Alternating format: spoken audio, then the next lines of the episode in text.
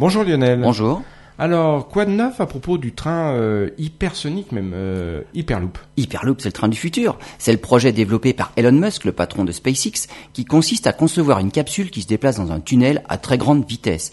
Différents prototypes sont développés à travers le monde et régulièrement, des compétitions sont organisées entre les universités.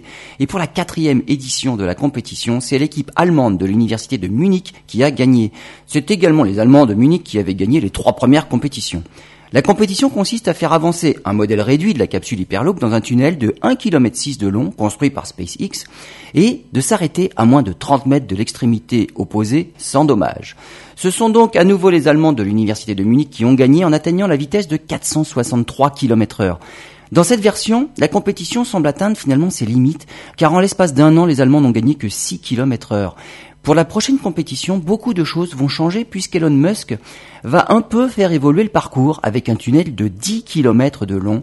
Il sera sous vide comme dans la future version commerciale de l'Hyperloop et il comportera une courbe, ce qui est également un peu plus réaliste. Rendez-vous donc l'an prochain pour voir si les Allemands de Munich vont à nouveau remporter une cinquième victoire.